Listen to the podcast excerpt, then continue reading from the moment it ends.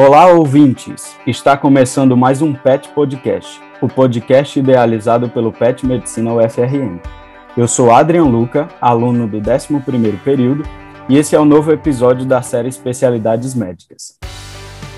Decidir que especialidade seguir ao término do curso médico é uma das decisões mais importantes que nós precisamos tomar. A escolha da residência envolve um funil de seleção ainda mais estreito que o do Enem. Pensando nisso, a série Especialidades Médicas foi idealizada com o intuito de ajudar aqueles acadêmicos mais indecisos ou mesmo afirmar a escolha dos que já decidiram. Para isso, os nossos convidados falarão um pouco sobre suas respectivas áreas de atuação, sobre a residência médica e também sobre o mercado de trabalho. Esse é o oitavo episódio da nossa série. Já foram abordadas especialidades como a neurologia, a medicina de emergência e a nefrologia. Hoje falaremos sobre pediatria. Para o episódio de hoje temos duas convidadas, a doutora Cláudia e a doutora Ingra. A doutora Cláudia Maia é pediatra e neonatologista pela residência médica da UFRN, professora adjunta do Departamento de Pediatria desta mesma universidade e possui título de especialista da Sociedade Brasileira de Pediatria, mestrado interinstitucional UFRN Unifesp em Pediatria e doutorado pela UFRN em Ciências da Saúde. Atua como médica assistente da sala de parto e do alojamento conjunto da Promater. Olá, doutora Cláudia, bem-vinda ao PET Podcast. Olá, gente, muito obrigada pelo convite, parabéns pela iniciativa. A nossa outra convidada é a doutora Ingra Bastos, que é graduada pela UFRN em 2018, residente do último ano de pediatria do Instituto de Medicina Integral, professor Fernando Figueira, o IMIP, em Recife, Pernambuco. Atua como plantonista da emergência pediátrica do IMIP e da UPA Zilda Arnes, também em Recife. Bem-vinda, doutora Ingra. Oi, pessoal. É um prazer estar aqui. E, inclusive, vou só parabenizar rapidinho o pessoal do PET pela iniciativa. Realmente eu, é, ajudam a complementar o que a graduação às vezes não tem tempo ou não tem espaço. Então, parabenizo aqui os meninos pela iniciativa. Muito obrigado. Então, para começar, a gente gostaria de saber de vocês como foi o momento da escolha pela especialidade, pela pediatria, e como foi um pouquinho da trajetória acadêmica de vocês, como foi que vocês decidiram? Vamos lá, então assim, é, eu minha história foi não foi direto na pediatria, eu não sou, não tenho aquela história da, da, de que foi sempre o sonho de ser pediatra, né? Ao contrário, meu, eu iniciei pela saúde da família, né? Então, meu sonho na faculdade sempre foi ser médica de família, né? E eu fiz assim, eu fui esse sonho de ter um posto de saúde, ter esse controle, então eu fui fiz minha meu internato, na minha época eu fazia já na saúde da família, com um tempo dentro da especialidade e fiz meu primeiro ano de residência em saúde da família, só que na época a gente não tinha isso já tem muito tempo, né? É, eu me formei em 91, então eu fiz isso em 92, e nessa época a gente não tinha muito estímulo para a saúde da família, né? Não tinha muito incentivo, e eu comecei a ser muito desestimulada, e aquela sensação que todo mundo me dava de que eu estava escolhendo uma coisa que não era muito importante, e eu com aquele gás, né, do jovem, de querer fazer uma coisa bacana, de querer realizar um sonho, e aí, nisso, eu, dentro da saúde da família, a gente passava pela pediatria, e eu passei pela pediatria dentro da maternidade escola, e passei pela neonatologia, e aí, nesse momento, eu me encantei, me apaixonei, né, pela pediatria, sobretudo pela neonatologia, e aí, no final do primeiro ano da residência de saúde da família, eu terminei desistindo, né, desse primeiro sonho e iniciando um segundo, que foi a pediatria, e aí, então, eu iniciei a residência de pediatria na UFRN, e depois, então, passei para a subespecialidade da neonatologia. Então, foi assim que eu ingressei na pediatria e depois na neonatologia. Doutora Ingra, pode compartilhar um pouquinho da sua história? Bom, pessoal, eu também não comecei o curso já com aquele sonho, assim como a doutora Cláudia, de fazer pediatria. Na verdade, eu entrei em medicina com a mente bem aberta, né, para conhecer todas as possibilidades que eu ia ter. E é, no meu segundo período, muito curioso, eu fui convidada a participar de um projeto que me aproximou muito da geriatria. E aí eu participei de liga, fiquei muito, muito encantada com a geriatria até o oitavo período, mas sempre aberta a conhecer tudo. E quando cheguei, na verdade, no internato, eu vi que talvez não fosse a geriatria o que eu queria. E aí, quando eu rodei no décimo período, eu lembro que eu tinha acabado de rodar cirurgia, estava realmente bem exausta, eu ia começar o, o rodízio de pediatria no internato e achava que não ia aguentar. E sendo que quando terminou esse rodízio, eu disse, meu Deus, eu quero ficar aqui. Então, se eu acabei o rodízio sem querer entrar de férias, eu acho que é porque realmente eu queria fazer pediatria. E aí, no 12 período, isso realmente só veio se confirmar. E foi assim que eu escolhi minha área. Maravilha, muito legal a história das duas. Agora eu queria que vocês comentassem um pouquinho sobre como é a dinâmica e a estrutura de organização do programa de residência. Assim, a doutora Cláudia tem uma experiência sobre a UFRN, a doutora Ingra em Recife, né? Então, como é que é estruturada normalmente a residência de pediatria? Uma, uma coisa que acho que a gente precisa frisar, assim, é a importância desde já da pediatria geral, que foi uma das coisas que fez com que a pediatria passasse de dois anos para três anos. É, inclusive, esse ano de 2021 é o primeiro ano que as residências que ainda não tinham o terceiro ano de pediatria é, começaram o seu R3. Foi o último ano que, que é, o Ministério deu para que as residências se adaptassem a, a esse terceiro ano de pediatria. E a importância desse terceiro ano, ela, ela vem associada ao fato de que muitos pediatras, eles acabam ficando na pediatria geral. Então, por isso, no primeiro ano, a gente se dedica muito a essa parte de conhecer uma criança saudável, é, do que é a poricultura, e a gente começa a conhecer, reconhecer o que é um paciente grave, conhecer as principais doenças que esse paciente fica internado. Então, a gente passeia muitas vezes pela enfermaria ali para para ter uma mão das principais doenças que levam a criança a internar. A gente tem o contato com o PSS, com a atenção primária, para a gente levar esse cuidado básico à criança e essa poricultura geral. É, além disso, a gente tem o um contato com a hum. emergência pediátrica e esse, esse contato ele permeia por todos os três anos. É, eu conversei com algumas amigas que fazem residência em outros lugares para compartilhar um pouquinho e a grade realmente é bem parecida, né? Esse primeiro ano é de conhecimento da pediatria geral em si. No segundo ano, a gente começa a conhecer as subs, então a gente vai passar pela pneumo, pela gastro, e em algumas a gente roda na cardio no segundo ano, em outras a gente roda no terceiro, e assim vai. Além disso, aqui em Recife, no R2, a gente passa por um rodízio bem interessante, que é a cirurgia pediátrica. É, assim como as subespecialidades, a gente tem uma ligação muito forte com a cirurgia pediátrica. Então, é um rodízio que eu acho importantíssimo e que acrescenta muito ao pediatra geral. A gente também passa pelo rodízio no Hospital da Restauração, que, para vocês terem uma noção, é como se fosse o nosso Valfredo aí em Natal. Então, a gente tem esse rodízio de emergência mais ligado ao trauma, digamos assim. E até conversei com as meninas, né, sobre esse R3 que ia se iniciar agora no UOL, e vi que realmente ficou muito parecido as grades. É, elas falaram que vai ter rodízio de CIP, vai ter rodízio de emergência no Valfredo. Então, realmente é, é uma grade até bem uniforme.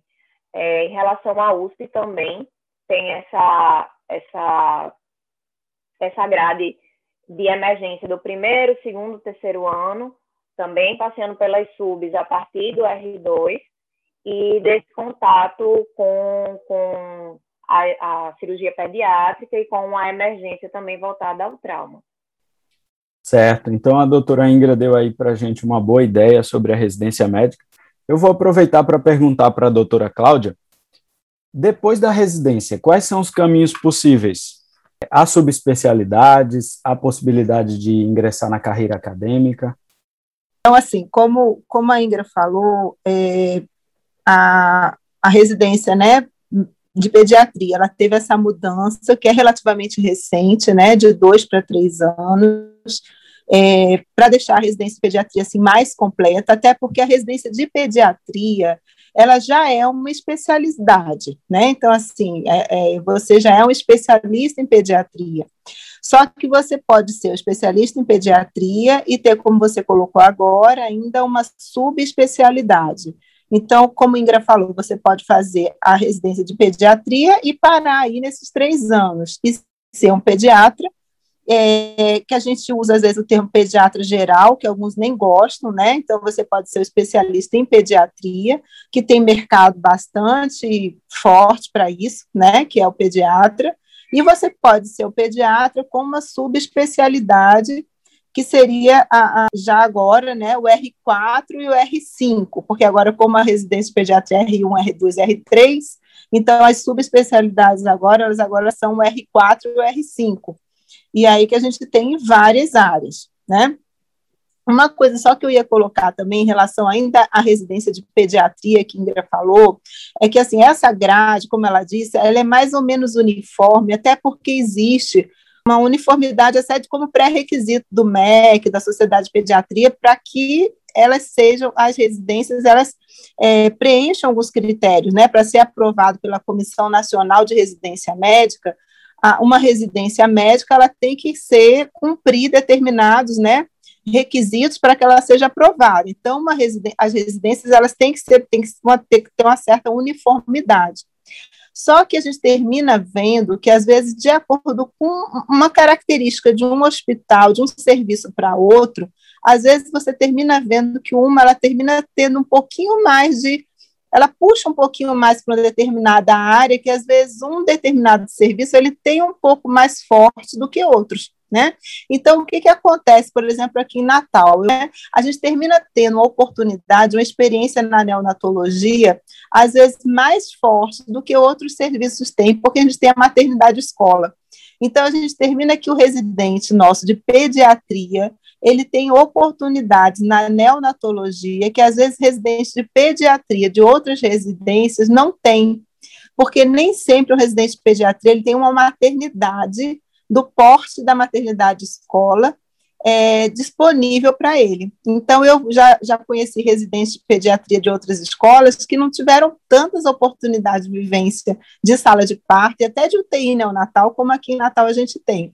Então, da mesma forma que para a gente isso acontece na neonatologia, eu acho que em outras escolas isso pode acontecer em outras áreas, tá?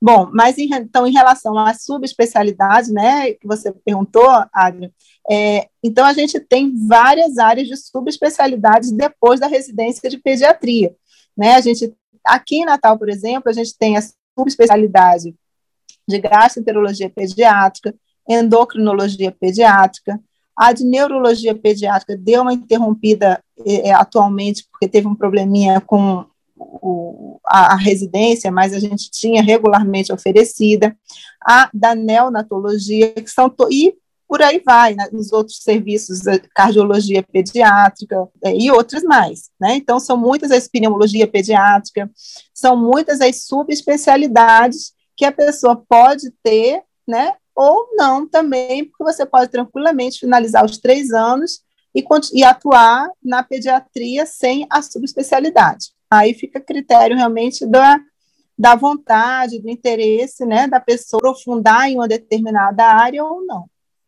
Aproveitando que o seu microfone já está ligado, como é que a senhora avalia, e depois eu vou perguntar também à doutora Ingra, claro, como é que a senhora avalia a situação atual do mercado? Há espaço para novos pediatras ou o mercado está saturado? Olha, eu não considero, eu não, não acho que o mercado está saturado. Eu acho que o mercado ele está numa fase bastante promissora. Eu acho que o mercado de pediatria está numa fase muito bacana, eu diria, né? Eu vejo uma fase muito, muito feliz, assim, de ver vários colegas pediatras, vários colegas pediatras jovens, né, que atuam, assim, eu me refiro, assim, à área da, da pediatria de consultório, consultório. A pediatria ela tem várias áreas de atuação, né? Na prática, é, você pode ter a área de atuação de consultório, que é uma área muito bacana, muito forte, é uma área muito é, prazerosa do pediatra, porque o pediatra que atua na área de consultório, ele tem um vínculo com o paciente muito forte, ele tem uma, isso dá uma retribuição, uma, um retorno, né? Você tem aquele paciente que se acompanha ao longo da vida, que você encontra, isso é um, um esse feedback que você tem, essa relação médico-paciente, ela é uma relação muito é, incrível, né, assim, do, do, na, na carreira, né, do pediatra. Então, ela tem essa possibilidade, ela tem a possibilidade da atuação hospitalar, né, do, do, pediatra que atua a nível hospitalar e enfermaria. Você tem a, a possibilidade do, do, do pediatra que atua na a parte hospitalar de urgência, né, na, o hospitalista da, da urgência, do pronto-socorro. Você tem o pediatra que atua dentro da UTI, né, o que faz opção pela especialização na UTI pediátrica. Você tem o pediatra que vai para a área da neonatologia, que pode ir para UTI neonatal, mas você tem o pediatra que também não precisa ser neonatologista, pode atuar na sala de parto. Então, assim, a gente tem uma, uma um mercado bem amplo né, é, para atuação do pediatra. E tanto a nível de consultório como a nível intra-hospitalar. E isso se reflete tanto a nível de saúde pública como saúde suplementar, porque na hora que eu falo em consultório, eu falo em ambulatório, né? Então, eu posso ter o ambulatório da rede SUS e eu posso ter o ambulatório da rede suplementar, ou o ambulatório da rede privada. Então, atualmente, a gente tem um número grande de pediatras que não atendem nem pela rede suplementar, que seriam os convênios. Eu tenho muitos pediatras atualmente que atendem realmente somente a consulta particular e que tem um resultado muito bom, né? Porque as pessoas entenderam que uma consulta pediátrica é uma consulta que demanda muito tempo, que demanda muita atenção, né, e que merece uma, um, um, uma dedicação do, do profissional, né, e que ela fica difícil ser feita com pouco tempo e com, com remuneração, às vezes, que o plano de saúde não consegue oferecer. Então, a gente hoje em dia teve uma mudança do mercado nos últimos anos e você faz com que você, a gente tenha muitos colegas satisfeitos demais com a atuação de consultório, né, e que é um, um, um campo forte do pediatra, né? Tanto do pediatra que faz, escolheu a pediatria geral, digamos assim, como que escolheu as subespecialidades. Então, eu tenho uma visão muito otimista, tá? E, inclusive, vejo também novos caminhos sendo surgindo é, com relação à sala de parto, e que eu acho que, pelo menos aqui na nossa cidade, né, e que em outras cidades já acontecem de outra forma. Né? Então, eu vejo novos caminhos surgindo.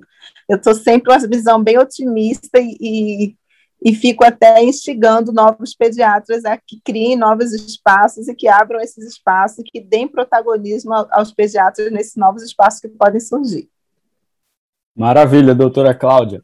Doutora Ingra, qual a sua opinião? A senhora, como residente do último ano, é, então, é uma coisa que eu vejo na pediatria, e aí vem uma diferença enorme em relação à clínica médica, porque algumas pessoas têm a ideia de que o clínico, ele é o, o digo, o pediatra, ele é o, o clínico das crianças, mas difer é diferente, né? O pediatra geral, por mais que a criança ela tenha comorbidades e que ela acompanhe com especialistas, essa criança ela tem que ter o seu pediatra geral. O especialista ele não vai dar, conseguir dar conta de todas as demandas da criança. E isso é diferente de adulto, né? A gente tem uma cultura é, de não procurar clínicos, principalmente aí em Natal. Aqui em Recife eu consigo ver mais os clínicos atuando e trabalhando dentro das residências, dentro dos hospitais, mas aí em Natal a gente tem mais o especialista para os adultos. E a gente procura os especialistas, a gente dificilmente procura o clínico, a gente procura o cardiologista, a gente procura o endócrino. E na criança não. A criança ela vai procurar o pediatra geral.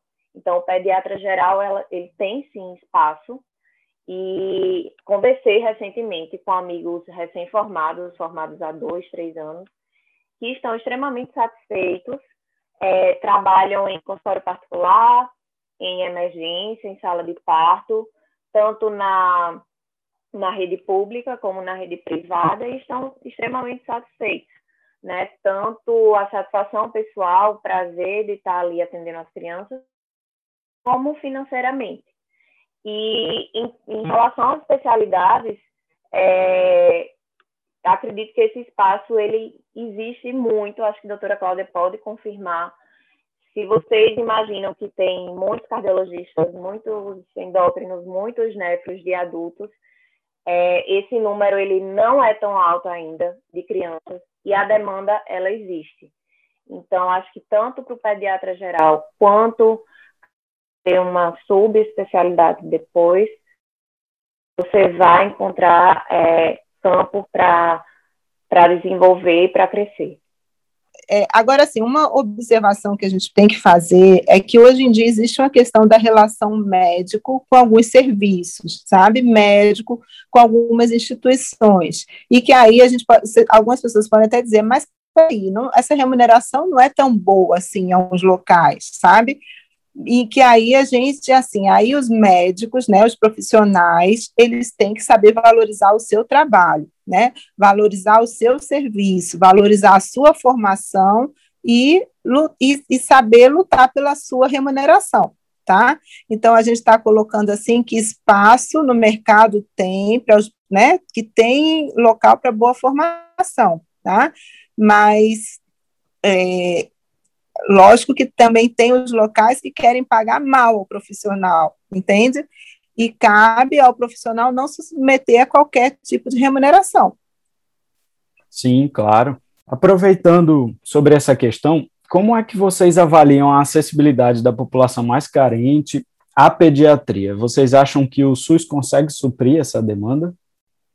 Bom, eu, eu acho que isso varia um pouco, assim, né, de local para local, eu não sei como é a realidade, né, que Ingrid está vivendo lá em Recife, pode ser que seja diferente, mas, assim, a nossa realidade não é muito boa aqui, né, a gente tem, assim, é, eu trabalho, né, na universidade, e a gente vê bastante dificuldade de acesso dos pacientes na rede, né, no, no, SUS, a conseguir marcar consulta, a conseguir realização de exames, né, a questão da realização de marcação, todas elas, né, a nível de, de posto de saúde. Então, às vezes, a gente dentro do UOL, marcar uma especialidade, eu estou na minha sala, para eu encaminhar para um paciente para gastro, ele tem que voltar na unidade de saúde para conseguir fazer o encaminhamento para marcação isso não é fácil, né? Então, assim, infelizmente, essa, essa realidade ela não é muito fácil. A gente sabe que nem todas as unidades têm a, a estratégia de saúde da família, que seria excelente, fantástico se funcionasse. Infelizmente, não funciona, né, em todos os locais. Então, a gente não tem estratégia de saúde da família funcionando como é, é, idealizada, né, em todos os locais. Então, assim, Infelizmente, a gente não tem, porque é, tem gente que reclama, ah, devia ter pediatra em toda a unidade.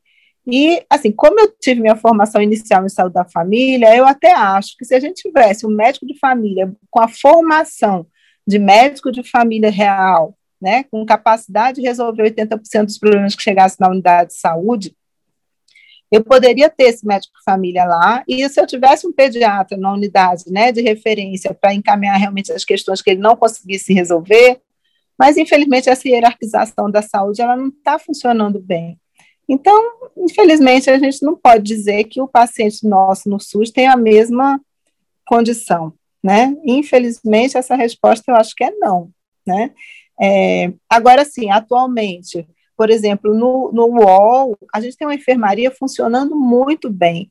Né? Eu posso dizer que a, a, maternidade melhorou muito nos últimos anos. A UTI natal, neonatal da MEGEC melhorou muito nos últimos anos. A equipe multi que trabalha lá é fantástica, o número de leitos aumentou muito.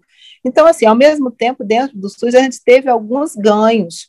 Né? A enfermaria do UOL é fantástica, um paciente se internar lá, o acesso que ele tem aos subespecialistas é muito bom. Né? Agora, isso não é para todos os pacientes, mas então, assim, a gente tem alguns ganhos no SUS, mas eu gostaria que fosse mais, né? Eu gostaria que todos os pacientes tivessem acesso a, a, a uma saúde básica, digamos. Eu queria que a saúde básica fosse melhor para todos, né? Eu acho que isso seria muito importante. Importante, de fato. Doutora Ingra, como está a situação aí por Recife? Então, acho que essa realidade do SUS, né, como a doutora Cláudia pontuou, é algo em todo lugar.